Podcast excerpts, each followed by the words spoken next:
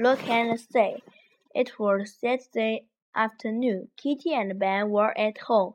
Kitty wanted to read a book, but it was too noisy outside. What's that noise? It's too loud. It's a lorry. Then Kitty wanted to do her homework, but she heard another loud noise. What's that noise? It's too loud.